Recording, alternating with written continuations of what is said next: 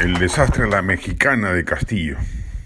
Perú no va camino a ser Venezuela o Nicaragua como teme aún algún sector de la derecha peruana.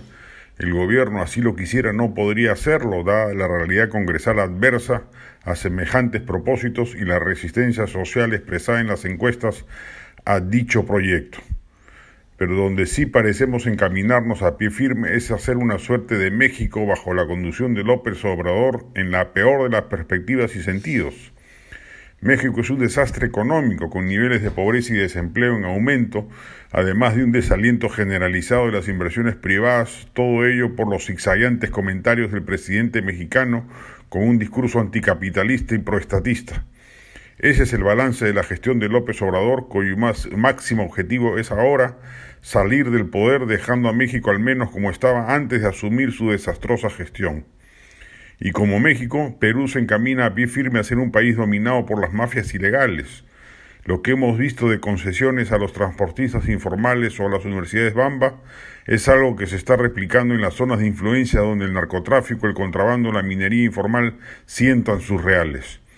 El gobierno de Castillo ha abandonado en la práctica la lucha contra estos males endémicos de nuestra sociedad y que constituyen per se una amenaza al Estado de Derecho y a la democracia republicana al ser actividades contestatarias por naturaleza del propio Estado.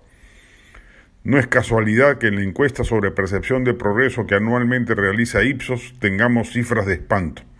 Un 56% considera que el Perú está retrocediendo, un 35% que se mantiene igual y apenas un 6% de la población cree que estamos progresando. Ese combo de cifras de crisis no se veía desde los 90, hace 30 años, luego del megadesastre que fue la gestión del primer gobierno de García, donde a la crisis originada por su irresponsable gestión se sumaba la sensación de derrota respecto del crecimiento de Sendero Luminoso.